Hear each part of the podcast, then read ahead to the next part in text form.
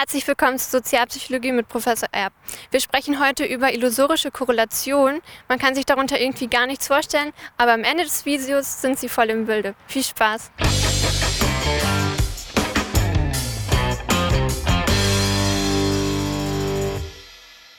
Guten Tag, Herr Professor. Ja, hallo Judith. Ja, heute soll es ja um die illusorische Korrelation gehen und ja, Korrelation ist ja auch schon ein Fremdwort, aber was ist denn jetzt die illusorische Korrelation? Erklären Sie das doch bitte mal. Ja, also ist schon ein schwieriges Wort. Illusorische Korrelation.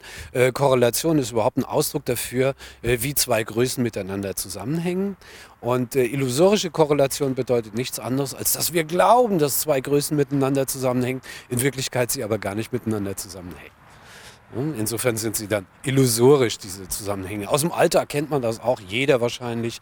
Ähm, einmal hat man das Gefühl, ähm, dass immer dann das Telefon klingelt, wenn man unter der Dusche ist oder die Katze immer im Weg äh, steht, wenn man die Tür aufmachen will.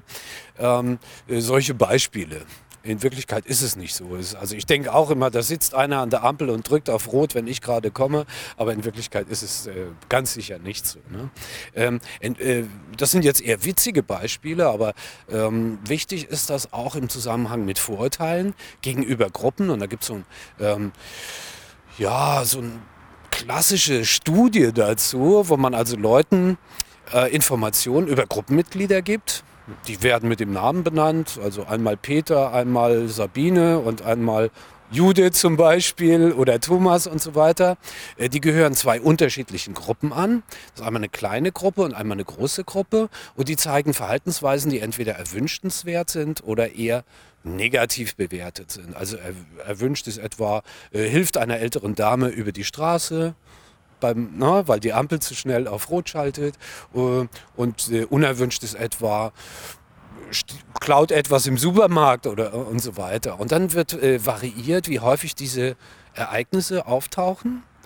Und äh, es ist so, dass die Ereignisse in beiden Gruppen gleich im gleichen Verhältnis zueinander auftreten, aber in der kleineren Gruppe natürlich auch seltener. Also wir haben es jetzt mal auf einem Schaubild. Ähm, da sieht man also Gruppe A, die äh, zeigen zehnmal unerwünschtes Verhalten und 20 mal erwünschtes Verhalten, also doppelt so viele erwünschte Verhaltensweisen wie unerwünschte. Und in Gruppe B ist das Verhältnis 40 zu 80. Also auch wieder doppelt so viel. Und in Wirklichkeit gibt es keine Korrelation. Die sind also nicht böser in Gruppe A als die in Gruppe B. Der Anteil von positiven zu negativen äh, Verhalten ist immer, der, ist immer der gleiche, das Verhältnis zueinander. Und trotzdem hatte man am Ende als Versuchsperson in diesem Experiment äh, das Gefühl, dass Gruppe A negativer ist.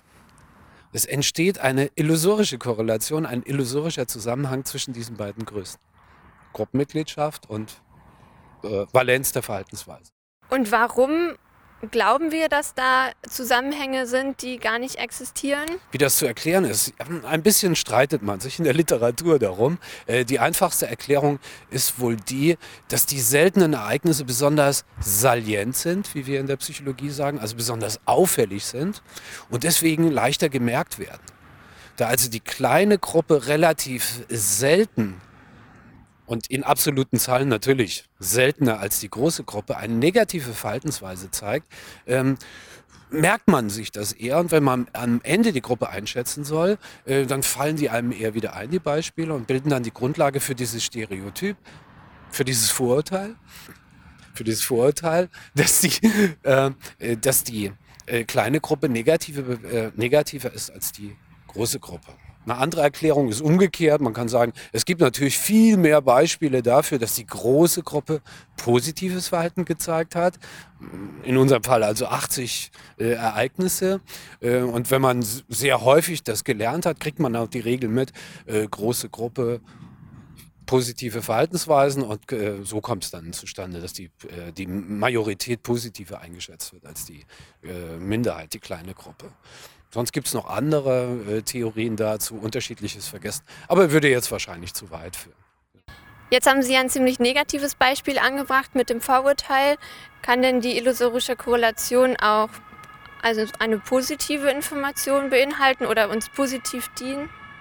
Ja, also man kann es natürlich auch umdrehen, wird auch gemacht im Experiment, dass sozusagen die positiven Verhaltensweisen seltener sind dann auch wieder auffälliger sind oder die negativen häufiger mit der Mehrheit äh, in Verbindung gebracht werden. Äh, das kriegt man hin im Labor. Im Alltag ist es ein bisschen anders, es ist schwieriger, äh, denn wir erwarten typischerweise eher Positives von den Menschen. Also ich erwarte, dass meine Brieftasche heute nicht geklaut wird äh, von meinen Mitarbeitern oder meiner studentischen Hilfskraft oder, oder so. Ähm, und das fällt mir auch nicht sonderlich auf, wenn das eben äh, na, am Ende tatsächlich äh, ich wieder mit der Brieftasche nach Hause komme. Aber wenn die Brieftasche geklaut wird, das Negative, das ist sozusagen sehr auffällig. Ähm, und äh, deswegen ist es eigentlich ähm, im Alltag eher so, dass das Negative ist auffällige. Na, das, äh, das Klingeln des Handys, während man in der Dusche ist oder dass die Katze im Weg steht oder dass die Ampel rot ist und so weiter, ist natürlich deutlich auffälliger als äh, der Normalzustand. Ja, und so entstehen dann natürlich auch Vorurteile, äh, muss man leider sagen. Dass zum Beispiel, es gibt ja weniger Ausländer in Deutschland als Deutsche und äh, es gibt weniger Leute, die kriminelle, äh, kriminelle Handlungen begehen, als solche, die ehrlich sind. Und dann wird es natürlich sehr auffällig, wenn einer oder ein Mitglied einer kleinen Gruppe, wie etwa die Ausländer, dann dieses abweichende, das seltene Verhalten zeigt und straffällig wird.